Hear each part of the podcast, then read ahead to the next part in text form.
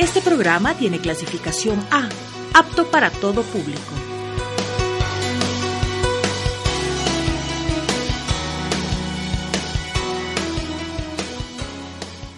Autodestrucción inminente. ¿Te enredas con tanta tendencia en las redes sociales? No te enredes, porque las redes se enredan si la red no renueva. Todos los lunes acompáñanos en Enredos en Redes.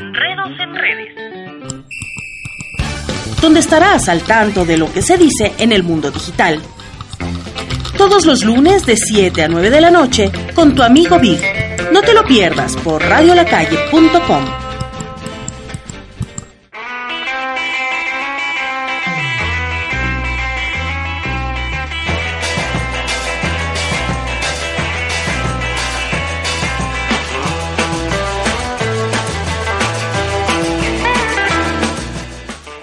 Bienvenidas amigas y amigos a una nueva entrega de su programa favorito de los lunes, Enredos en Redes. Hoy tenemos un programa súper especial porque vamos a tratar un tema del que hemos hablado ya bastante tiempo, que es para salir de nuestra caverna digital. Acuérdense de la alegoría de la caverna de Platón que he planteado en algunos programas y de la similitud con las redes sociales, con nuestra dependencia hacia la tecnología, hacia todo lo que tiene que ver con el mundo digital.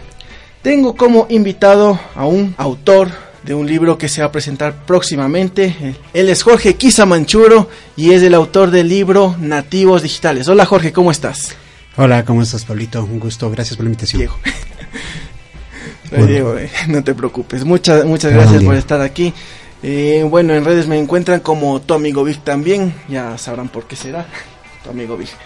Bueno, eh, este este libro Nativos Digitales es algo súper interesante que ya lo empecé a leer. Es también algo de lo que he estado tratando en mi tesis de maestría. Es un tema de cómo utilizan el teléfono celular las distintas generaciones dentro del ámbito familiar y cómo afecta esto a lo que a lo que es la conversación, la tradicional conversación, que en la teoría tradicional de la comunicación sería emisor, medio, receptor, cómo funciona esto cómo ha evolucionado con el tema de las nuevas tecnologías. Y Nativos Digitales es un libro que, que nos, nos habla sobre, sobre el nativo digital que tenemos en la familia. Los jóvenes, los jóvenes de hoy en día que tanto queremos, que tanto entrañamos en nuestros hogares, pero que aunque estén ahí, están ausentes porque están clavados en el teléfono celular.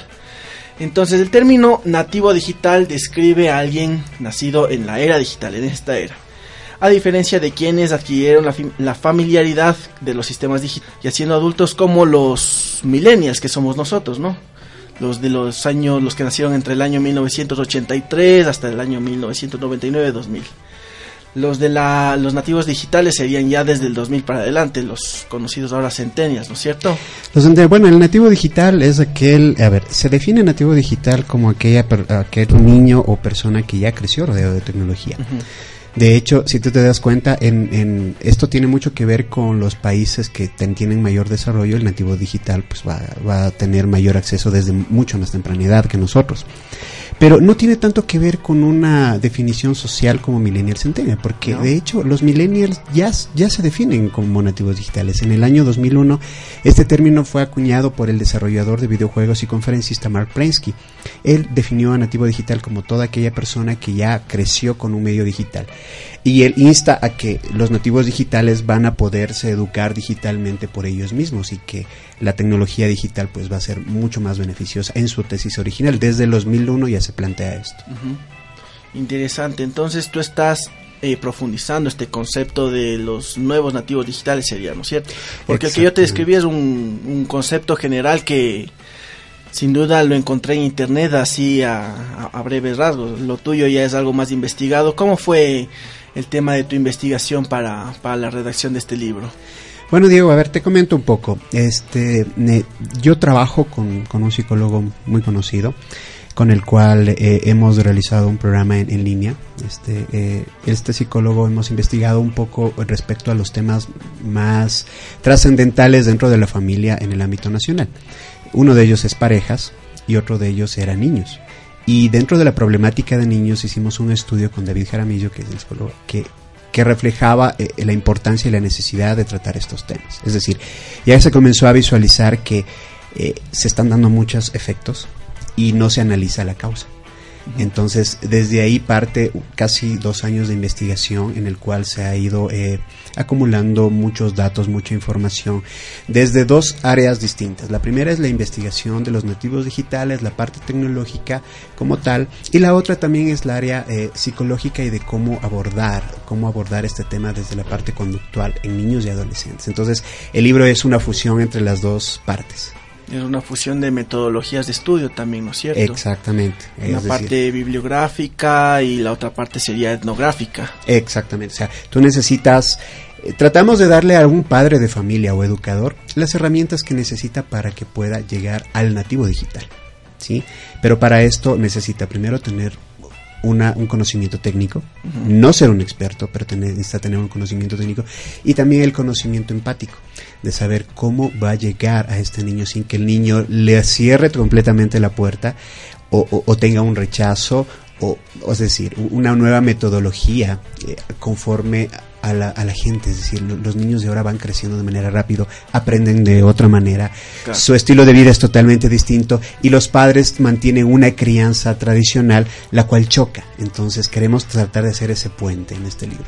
Claro, es el tema de que los niños chiquitos de ahora, mi sobrina por ejemplo, todavía no sabe leer ni escribir, tiene cuatro años, pero ya es experta moviendo la tablet, moviendo la configuración, la cámara, no sabe leer el nombre, pero ya sabe el, icono del juego que quiere tener ahí. Ya es experta manejando internet también, viendo los vídeos de YouTube.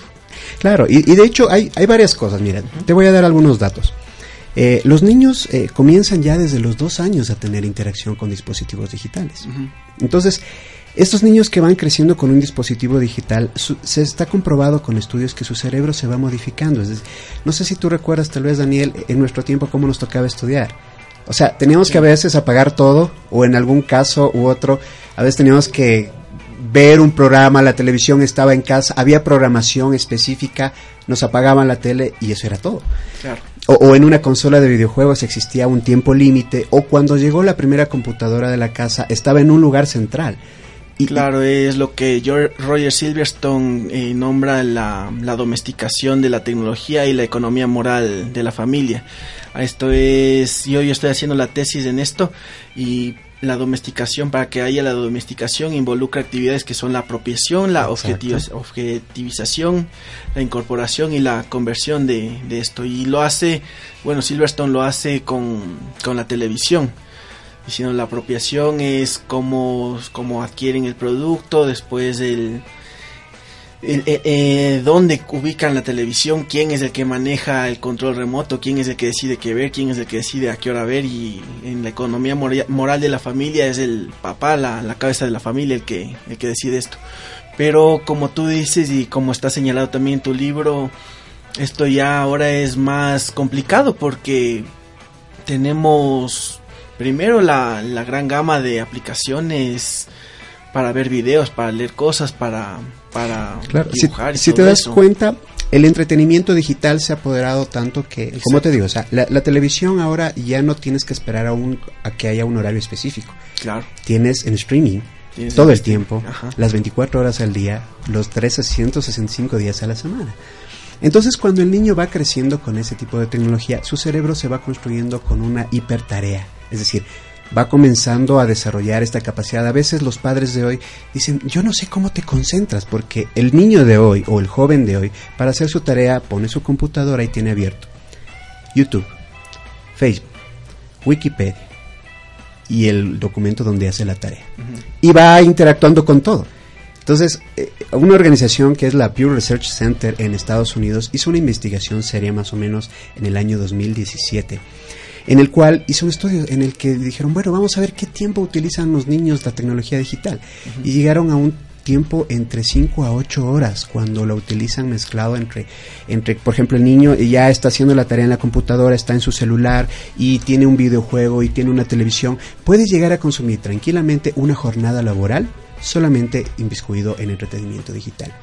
Y cuando hacen la tarea apenas se dieron cuenta de que utilizaban 20 minutos O sea, es radical. Es el, copia y pega del Wikipedia. Exactamente, es, es, es, el cambio radical. Entonces, esta problemática en los Estados Unidos ya existe mucha, mucha investigación, muchos datos. Aquí en el Ecuador se está visual, visualizando de a poco. Pero también ya existen datos. Por ejemplo, eh, me llamó la atención en una tesis de, una, de un estudiante de psicología en la Universidad Central, la hizo en el, en, en el Guasmo. Y, y, detectó que el mayor consumo de los niños eh, en ese sector era el YouTube en un promedio de 5 horas al día y sin la restricción de los padres, porque los padres tienen que salir a trabajar y por lo tanto los niños se quedaban solos y podían ver cualquier tipo de contenido que tenían en YouTube. Entonces ya estamos viendo que esto está generando una problemática. De hecho, en la última década en los Estados Unidos existe un dato muy importante. El índice por déficit de atención, el TDAH, que aquí en el Ecuador también ha crecido mucho, en los Estados Unidos en una década ha aumentado el 41%. Es decir, los niños son diagnosticados cada vez más con índice de déficit por atención porque están multitareas. Ya es muy difícil que los niños se concentren, que se concentren en una tarea. Y, puede que haya muchas cosas que sí les sirva, ¿no? Es decir, existe también estudios que habla de que los videojuegos o que las tecnologías digitales te pueden ayudar en ciertas tareas. Pero una de las más publicitadas es que te ayuda, por ejemplo, a crear mayor eh, visión periférica, tal vez un poco de agilidad mental, pero netamente la concentración, no. La concentración es algo que lo perjudica.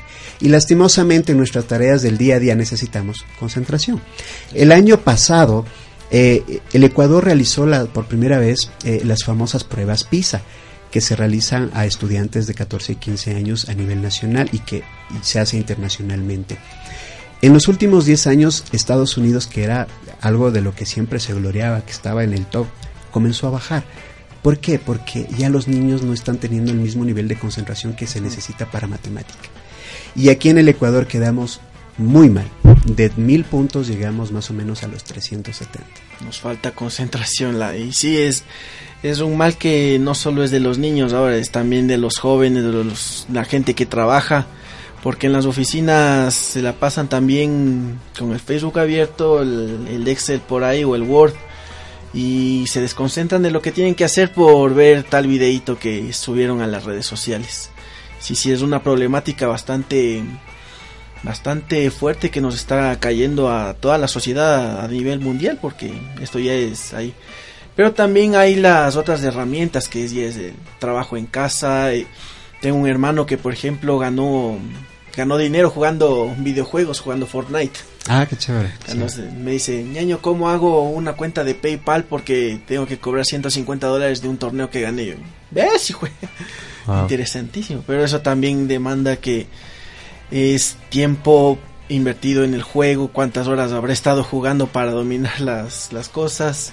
Exactamente, o sea, y se deja de lado a, a, lo que queremos fortalecer desde, desde este programa, que es regresar al mundo real. Exactamente. Convivir con la familia, conversar. Exactamente, son habilidades que poco a poco se van perdiendo.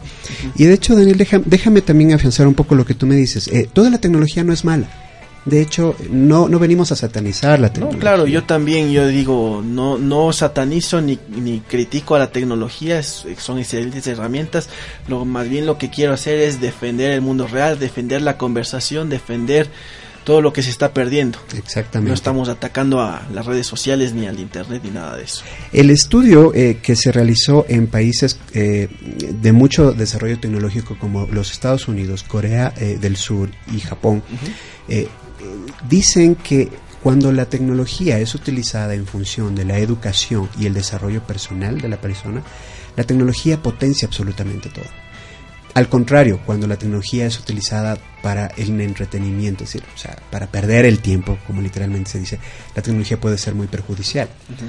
y, también, algo que me gustaba que decías con respecto a, la teoría del consumo, eh, es que los productores y fabricantes de tecnología están conscientes de eso y nos venden la tecnología en, en ciclos de compunción, como se diría. Eh, Microsoft, eh, como otros creadores de videojuegos, cuando crean sus videojuegos, no los crean simplemente con un desarrollador gráfico y un desarrollador de software, los crean con neurocientíficos. Porque de esa manera saben cómo crear ciclos de compunción. Y estos ciclos de compulsión en un niño joven, un niño, va a generar dopamina en cantidades extremas y el niño va a querer más, va a querer más, va a querer más, va a querer más, esa recompensa inmediata. Y no nos vayamos al cerebro de un niño, porque quizá es el que más se afecta. Vámonos al cerebro de, una persona común y corriente. Esa misma dopamina es generada eh, por el Facebook. Esa misma dopamina es generada por el Instagram. Hay un biólogo molecular llamado Stanislao Katbach, argentino, muy bueno, que hizo un estudio eh, muy chévere en el que descubrió que la persona podía llegar a pasar tranquilamente 42 horas al año solo en el gesto de mirar una notificación. Solo haciendo esto. 42 horas al año. ¿Y por qué hace esto? Por eh, la recompensa. Algo me llega, un mensaje. ¿Quién me escribió? ¿sí? Y esto genera estos ciclos de compulsión y mucho más en un niño.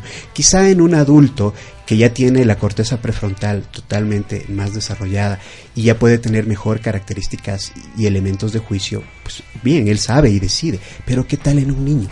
¿Qué tal en un adolescente? En un adolescente que de por sí ya está comenzando a pasar los años difíciles de la adolescencia, súmale a esto eh, los peligros que pueden tener el tema de la tecnología. ¿sí? Y súmale a esto que la tecnología afecta a dos áreas importantes. Primero, el desarrollo académico y segundo, el desarrollo familiar. Porque el niño va a tener una mejor, un mejor disfrute, una mejor vida virtual que real. Entonces el, el, chico prefiere una conversación en Facebook porque ahí obtiene una virtual aceptación, ahí puede ser quien es, ahí puede convertir su personalidad de distintas maneras, pero en el mundo real quizá tiene los problemas cotidianos de la familia y prefiere inmiscuirse en el mundo virtual. Esos son peligros que hay que tratarle de dar un equilibrio. ¿Y quién es el encargado de darlo? Los padres y los maestros. Es un poco lo que queremos enfocar en el libro. Súper chévere e interesante. Eh, también referido a lo que acabas de decir, en mi tesis también estaba viendo que eh, el uso del teléfono celular. La gente utiliza también el teléfono celular para no incomodarse eh, al socializar con otras personas. Exactamente. Por eso es que en los buses lo primero que hacen se sientan y se ponen a leer el teléfono. Ya no es ni el libro, ahora es el teléfono celular. Entonces sí, e, es, es una manera de que la tecnología nos está queriendo dominar. O sea, antes con la, la domesticación de la, de la tecnología, nosotros éramos quienes imponíamos los límites, pero ahora es como que un poquito al revés. La tecnología está diciendo, cárgame, eh, léeme, revísame, te, ve, te llegó un mensaje, revísame, ve, te, te, estoy proponiendo este podcast para que escuches en Spotify, ve, ya te toca tomar agua en las aplicaciones de correr.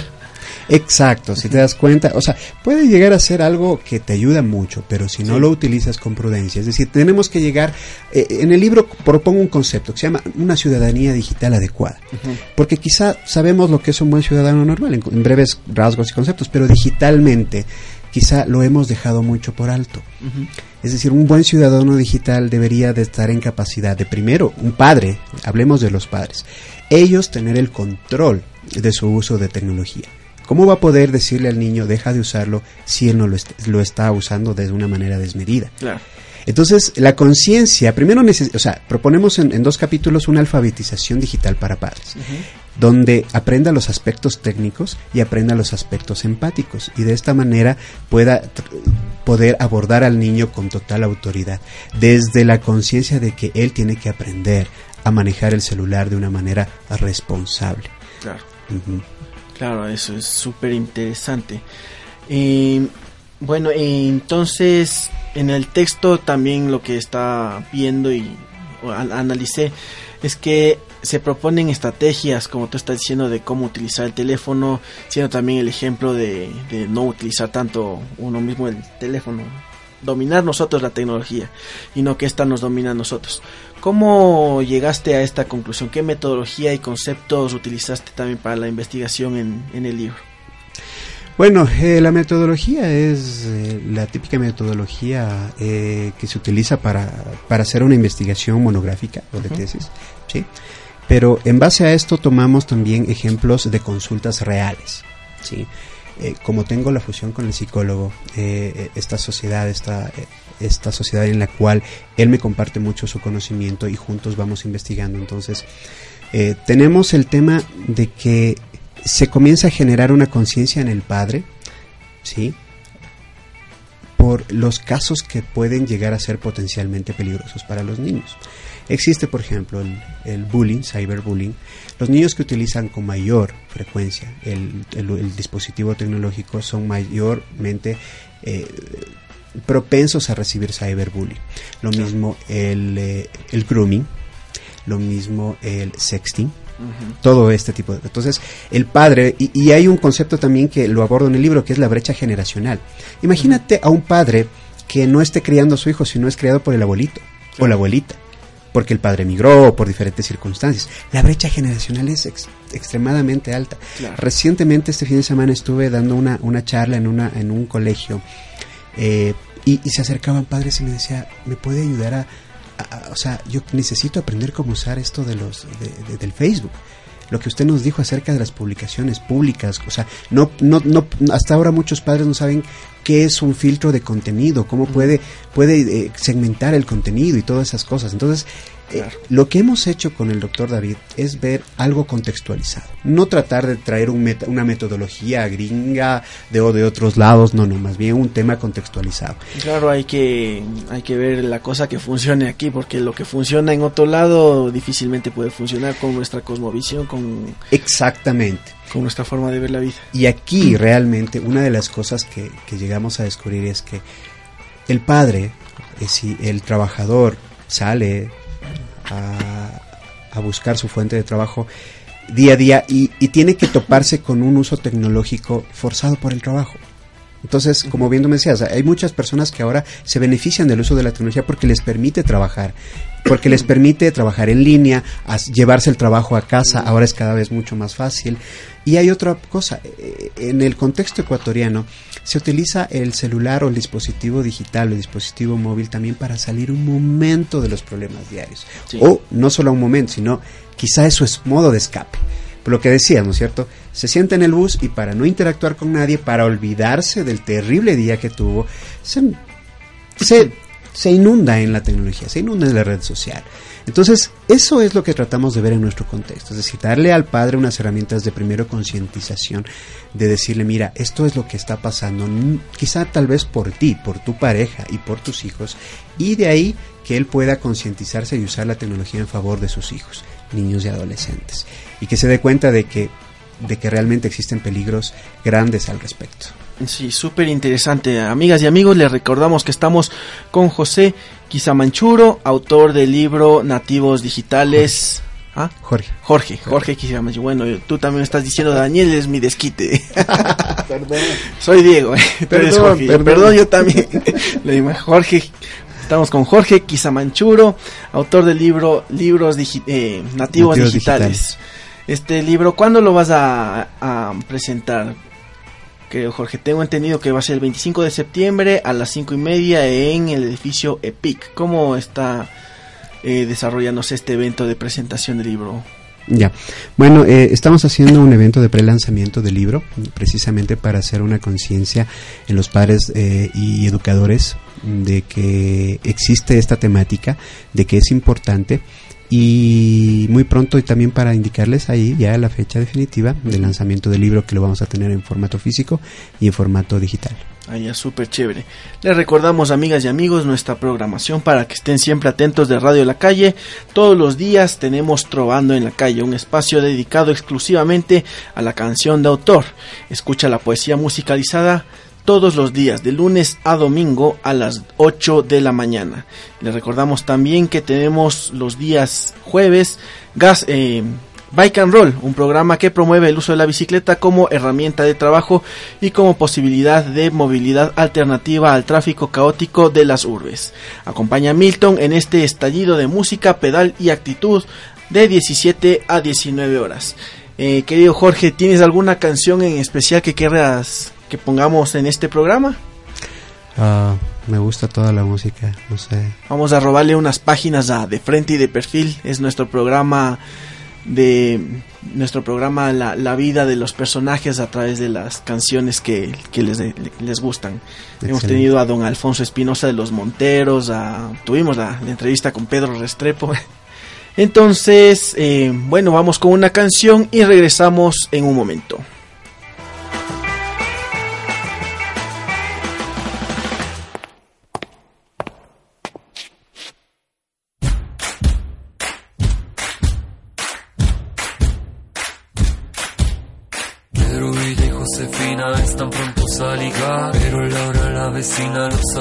Desertar. Juan Roja renuncia y lo hace publicar. Leonora, su esposa, pronto lo va a borrar. Amanda y Miranda acaban de rastrear. Alina, su amiga, que les dejó de hablar. Tantean, nos vean, no hay nada que indagar. Es fácil, muy fácil. Solo prima pokear. No te metas a mi Facebook no te metas por favor. Cada vez que tengo un inbox me provoca por el close, close. No te metas a mi Facebook, no te metas por favor. Cuando escribas melodramas,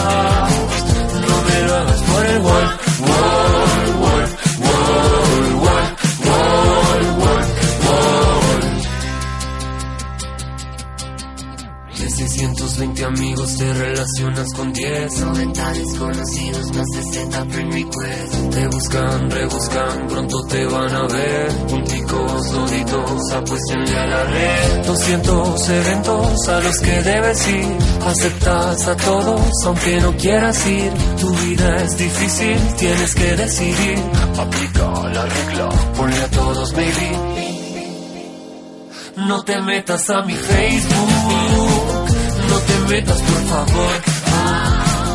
Cada que tengo un inbox me provoca por el close, close. No te metas a mi Facebook, no te metas por favor.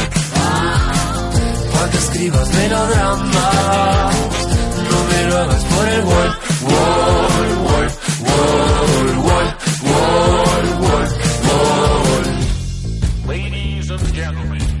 Ladies and And you know, it's all over the country. And no me lo hagas por el gol. Over 5 million, million. No me lo hagas por el gol. It's a huge number of people. Provoca por el gol. No me digas que no tienes que ir al baño cuando te miro, te la pasas facebookeando y luego suspiro, te vas a quedar un rato y mucho más, más. Me digas que tienes otro cumpleaños, el que hace un año ni te hubieras enterado. ¿Será que ahora es moda festejar con los extraños y brindar por brindar? No te metas a mi Facebook, no te metas por favor. Cada vez que tengo un inbox me provoca por el close, close. No te metas a mi Facebook te metas, por favor. Cuando escribas melodrama, no me lo hagas por el wall, wall,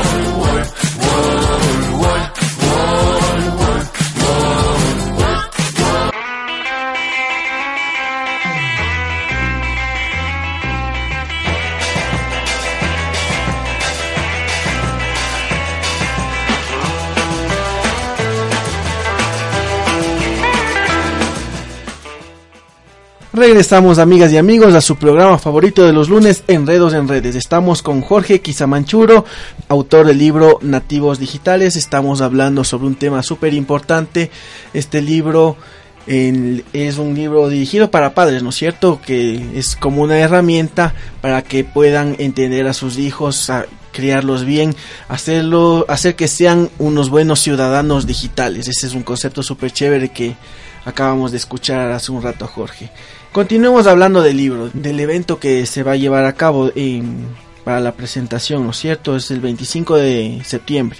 Así es. A las 5 y 30 de, de la tarde en el edificio EPIC en la avenida Eloy Alfaro y República. Este acto será presidido por el autor del libro, por Jorge, y se abordarán temas de relevancia como son las causas y consecuencias de la tecnología en la vida de los adolescentes y los peligros que acarrean al abusar de las nuevas plataformas.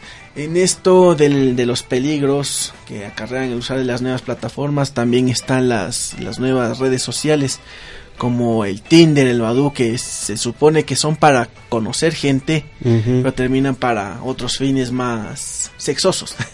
Así es, o sea, eh, de hecho, eh, desde el mismo Snapchat ya tenemos ya tenemos una red social con un potencial peligro para adolescentes. ¿Por qué? Porque el Snapchat, como le permite tener una imagen o un video que desaparece en 24 días, va a promover a que el adolescente se tome una foto o un video más atrevido. Lo que quizá no prevé el adolescente es que cualquier otra persona pueda hacer uso de esta información.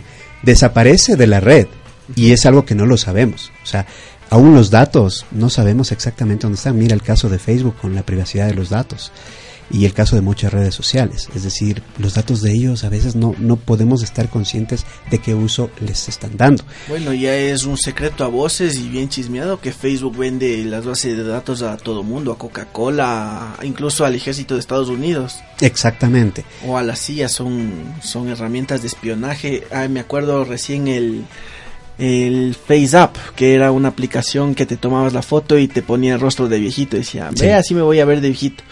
Y después decían, no, que es una aplicación rusa, que quieren los rusos identificar rasgos faciales para tenerte identificado los próximos 50 años. Sí, de hecho, de hecho ese tipo de, cosas se dan y, lo hemos visto con el caso Brexit de, Gran Bretaña, donde ya hubo una sentencia fija por este tipo de cosas. Pero ya volviendo a nuestro contexto, imagínate lo que es eh, el hecho de que un, niño o un adolescente que que tiene problemas ya por el hecho de que tiene ya su, su etapa de adolescencia. Encuentra una pareja eh, a través de este tipo de aplicaciones y va a comenzar a tener problemas si es que no es educado adecuadamente en cómo manejar una relación eh, tal vez virtual. Y eso es una de las tareas que, que dentro del consultorio de los psicólogos existen. ¿sí? Uno de los casos que tenía David era de una muchacha de 15 años o 16 ahora, pero ella había aceptado eh, a un amigo en Facebook, ¿sí? El típico caso que el amigo, bueno, se chatearon y, cuando ya llegó la hora de conocerse, le cita en el parque cerca del colegio San Gabriel y resulta que el chico tenía 30 años. Sí, terminó esto en un desastre, en una violación, sí, y que obviamente se comienza a ver reflejado lo que quizá uno vería en programas dramáticos como La Rosa de Guadalupe, pero ya es una realidad, aunque no lo creas, de que este tipo de cosas se pueden dar, de que este tipo de cosas se están dando. Claro, y es también el tema de toda la información que subimos en las redes sociales y la confianza que le damos a gente que ni siquiera conocemos solo por una foto de perfil. Eh, yo vi, eh, bueno, no recientemente, hace ya algún tiempo, un video que hicieron los policías de Estados Unidos, que se ponían a, se creaban un perfil falso, mandaban solicitud de amistad a una persona y empezaban a chatear y decir, hola, ¿cómo estás? Que qué bonitos ojos tienes, que todo chévere, veámonos aquí en el parque. Y la persona asistía pues a la cita y después se acerca al policía y decía, tú eres, no sé, tú eres tal persona, ¿no es cierto? Por favor, o sea, cuida tu, perfil, tu perfil, esto era falso, suponte que éramos unos violadores o algo así. Exacto, todo eso. Inclusive, mira, en el feriado de carnaval, justo en mis redes sociales publiqué, eh, suelo a veces publicar estos tips, ahorita eh, eh, me detuve un poco hasta que el libro ya esté en producción, pero ahí publiqué algo muy interesante que es el feriado de carnaval eh, había estadísticas eh, de robos que fueron perpetrados cuando ya se hizo un poco de inteligencia por información que proveían los mismos usuarios. Es decir, claro, el padre de familia dice, hey, aquí ya llegando a la playa se toma la selfie y el ladrón, como eso ya era público, ya sabía que no había nadie en la casa. Así es que se perpetuaban este tipo de robos. En la noticia salió esto en un en un spot muy chiquito pero ahí lo que les decía, mira, para que no te ocurra esto debes de conocer que toda la red social tiene niveles de acceso en sus publicaciones, pública, amigos y privada. Y debemos de aprender a establecerlo. Y muchos padres de familia no lo saben. Claro. el padre de familia o la madre de familia está emocionada porque su niña entra a la escuela y publica fotos y no se da cuenta de que le está publicando con el uniforme del colegio, muy fácilmente identificable. No se está, exacto, a qué hora sale, eh, está publicando, ahorita con mi hijita que está en tal taller y ya le está dando información. Y si eso es público, ni si, o sea, lo pueden ver cualquier persona en cualquier lugar del mundo a cualquier hora.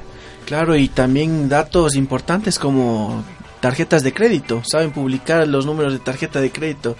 También vi hace un par de años un video de una señora que se ponía una tienda de gitana, una bolita de cristal y les investigaban a la gente que, que les invitaban a venir. Decía, venga, venga, le leemos.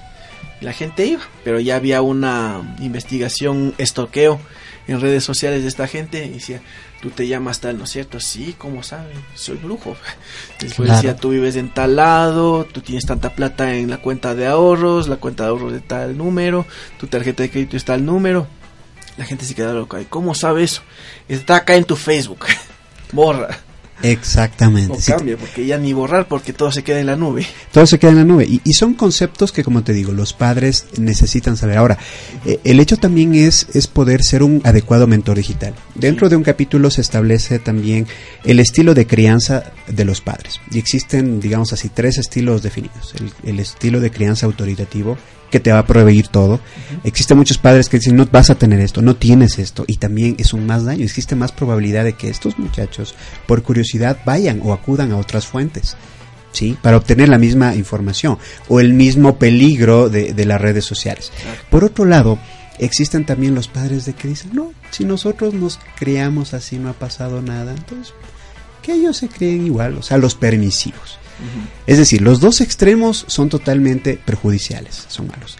El padre adecuado, de acuerdo a las estadísticas, los estudios, debe ser un padre mentor, un padre que conozca, no necesita ser un experto, pero al conocer él el uso de tecnología adecuado, al ser él un practicante activo de este uso de tecnología, es decir, que él lo use para su propia eh, responsabilidad dentro del hogar, dentro de la casa, y que con ese ejemplo también tenga la suficiente autoridad para que pueda enseñar a sus hijos y, a sus, eh, sean niños o adolescentes. Entonces, esto es un poco lo que también abordamos dentro del libro. Sí, súper interesante. Un libro bastante completo, lleno de herramientas para la crianza de los ciudadanos digitales de ahora, cómo sus hijos tienen que utilizar sus redes sociales, cómo ustedes pueden ver que sus hijos utilicen bien las redes sociales también, la tecnología, que no seamos tampoco esclavos de ella, que podamos salir al mundo real sin estar clavados en el teléfono, sin estar clavados tras una cámara, poder disfrutar de nuestros paisajes, de, de nuestra gente, de nuestros amigos, de nuestra familia, estar ahí presentes con ellos súper chévere. Eh, recordamos, vamos a, eh, va a ser el lanzamiento de este libro el miércoles 25 de septiembre a las 5 y 30 en el edificio EPIC en la Eloy Alfaro y República. Desde Radio La Calle trataremos de estar ahí para hacer la cobertura del lanzamiento del libro y para hacer también la respectiva promoción porque es un tema súper interesante que la, la, ciudadanía tiene que, que, estar al tanto. Estamos en, estamos en nuevos tiempos, estamos en en una nueva sociedad que la parte digital es súper importante. Ya lo dijimos y lo repetimos, no estamos en contra de la tecnología ni de las redes sociales ni de nada de esto, más bien estamos a favor de del mundo real, de la conversación, de todo lo que se ha estado perdiendo a causa de, de que hemos estado enviciado tanto tiempo en, en las redes sociales. Les recordamos, amigas y amigos, estamos con Jorge Quisamanchuro, autor de Nativos Digitales. Y también les recordamos nuestra programación los viernes a las 9 de la mañana. Tenemos gastrofonía, así que tienen un programa culinario lleno de sabor y ají con David Lazar. Todos los viernes a las 9 de la mañana. Y bueno, acabamos recién Gambeta. Eh, tenemos los martes eh, Avenida Pensante y tenemos eh, la Fanesca Radio Show. Vamos con otro corte musical y regresamos ya para despedir el programa.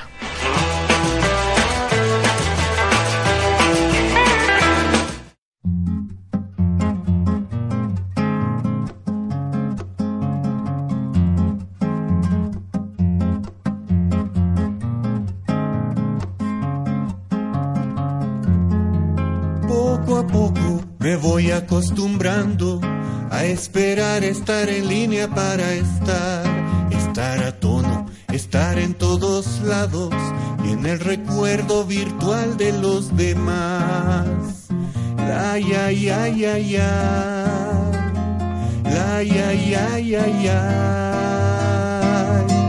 Quise ser yo una foto en mi perfil, quise bromear, pero no se me entendía. Reuní amigos, muchos más de los que pretendí, y hay algunos que no sé si reconocería. ¿Cuánto puede tanta soledad para sentirse abrazado en una comunidad virtual? De humano queda sobrando si persisto en negar que Facebook luego existo?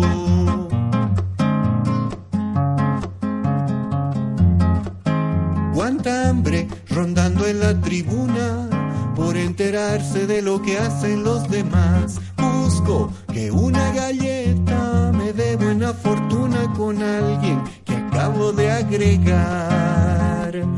Por lo menos un dubi dubi du. Estornudé y comentaron 10 personas. Y a más de mil veo que le sobran las horas. Algo de bueno habrá en todo esto, que al hablar ya no me cuido de mis gestos. ¿Cuánto puede tanta soledad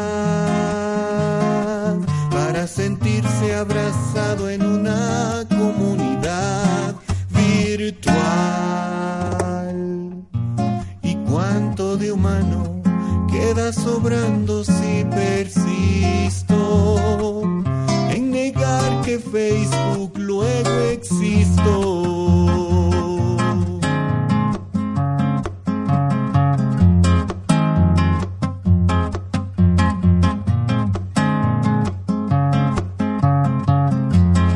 Si no sé algo, me entero en mis noticias, porque todo ha sido dicho desde ahí. ¿Quién se si son cosas ficticias? Lo importante es que se puedan compartir. La verdad se mide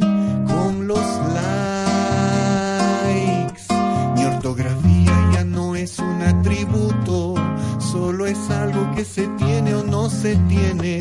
No necesito escribir que soy un bruto, porque todo puede ser dicho con un meme. ¿Cuánto puede tanta soledad para sentirse abrazado en una comunidad virtual? Queda sobrando si persisto en negar que Facebook luego existo? En negar que Facebook luego existo.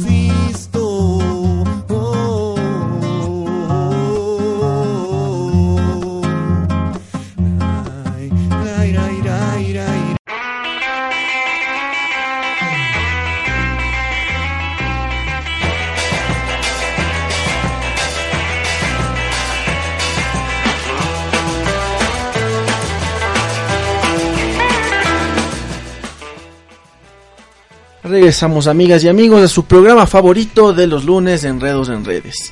Estamos con Jorge Quizamanchuro eh, hablando sobre el libro Nativos Digitales. Querido Jorge, eh, ya para terminar el programa, ¿a qué conclusiones llegamos con tu libro? Eh, que es una excelente herramienta como para la crianza de los nuevos ciudadanos digitales. Bueno, uno de los propósitos que queremos eh, a través de este libro es mentorear, o sea, que los padres lleguen a convertirse en unos mentores de sus hijos de una manera adecuada. Es lo que necesitamos, ¿sí? Eh, el padre, y no solamente el padre, sino el educador esté consciente de que estamos en una nueva era, ¿sí? La tecnología va a avanzar, nos guste o no, va a avanzar. Y no podemos quedarnos con el simplemente no lo uses, no lo hagas, no, necesitamos padres autorizados a través de una adecuada mentoría y que estos nuevos padres puedan generar ciudadanos digitales en esta nueva era. Esa, esa sería prácticamente el propósito, el objetivo de este libro. Súper chévere. Muchas gracias Jorge por acompañarnos esta noche en Enredos en Redes.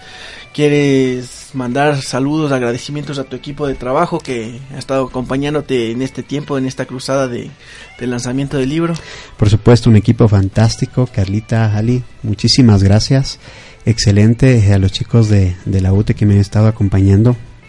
Eh, son geniales, excelente. Excelente, sí, yo también conversé con Carlita, ella nos hizo el acercamiento para la entrevista y súper chévere. ¿Qué tal te sentiste en Radio La Calle? Muy bien, un espacio nuevo, diferente, digital, sí, pero que es usado adecuadamente y eso es lo bueno, para poder informar, para poder comunicar eh, temas relevantes, que eso es importantísimo. También permíteme, Diego, eh, mencionarles que pueden encontrarnos en nuestras redes sociales. También tenemos una página web que es www.nativosdigitales.com.es. Pueden encontrarnos en Facebook como Guiando tus Nativos Digitales. Pueden encontrarnos en Instagram como Nativos Digitales EQ y en em, eh, Twitter como Nativos Digitales 4. También tenemos un canal de YouTube donde hacemos posts eh, acerca del uso de la tecnología digitales en estos tiempos. Súper chévere. Y a nosotros nos pueden encontrar en todas las redes sociales como Radio La Calle. Y gracias por seguir nuestra programación en www.radiolacalle.com. Gracias Jorge por acompañarnos. Estaremos ahí el 25 de septiembre para el lanzamiento de tu libro. Sí va a estar, eh, va a ser libro digital y escrito, ¿no es cierto? Digital y escrito, así es. Chévere, sí, súper chévere porque hay gente a las que nos gusta leer, palpar el papelito todavía. Así es. aunque hay gente también que dice que ahora lo digital porque los arbolitos, todo eso, pero los ojos no resisten tanto lo digital. Es verdad, es verdad. Hay, que cuidar un poco nuestra visión y aprovechar que la textura del papel y todo eso nos, nos hace sentir un poquito más lo, escrito. Seguro es una gran herramienta que servirá a los padres para criar a los hijos digitales de ahora, de esta, de, de esta nueva generación. Yo soy su amigo Big. Diego Ponce aquí en radiolacalle.com. Les invito a continuar con nuestra programación. Después de este programa tenemos un poco de música y continuamos con Calimán, las aventuras del hombre increíble en el Valle de los Vampiros. Muchas gracias Jorge, muchas gracias Carlita, muchas gracias al equipo de la UTE que nos acompañó hoy también aquí en esta entrevista. ¿Algún mensaje final? No, eso es todo. Que si puedes, eh, asistan al, a la charla que va a estar interesante y compren el libro que es muy va a ser muy útil. Muchísimas gracias Diego por este espacio. ¿Cuál va a ser el precio del libro? Estamos definiéndolo todavía. Ya, bueno, esperemos que no sea tan caro para poder adquirirlo porque estamos chidos. Muchas gracias querido Jorge, gracias Santiago Aguilar que nos acompañó hoy en Controles. Nos estamos escuchando la próxima semana en www.radiolacalle.com. Vamos juntos en la dirección correcta. Chau.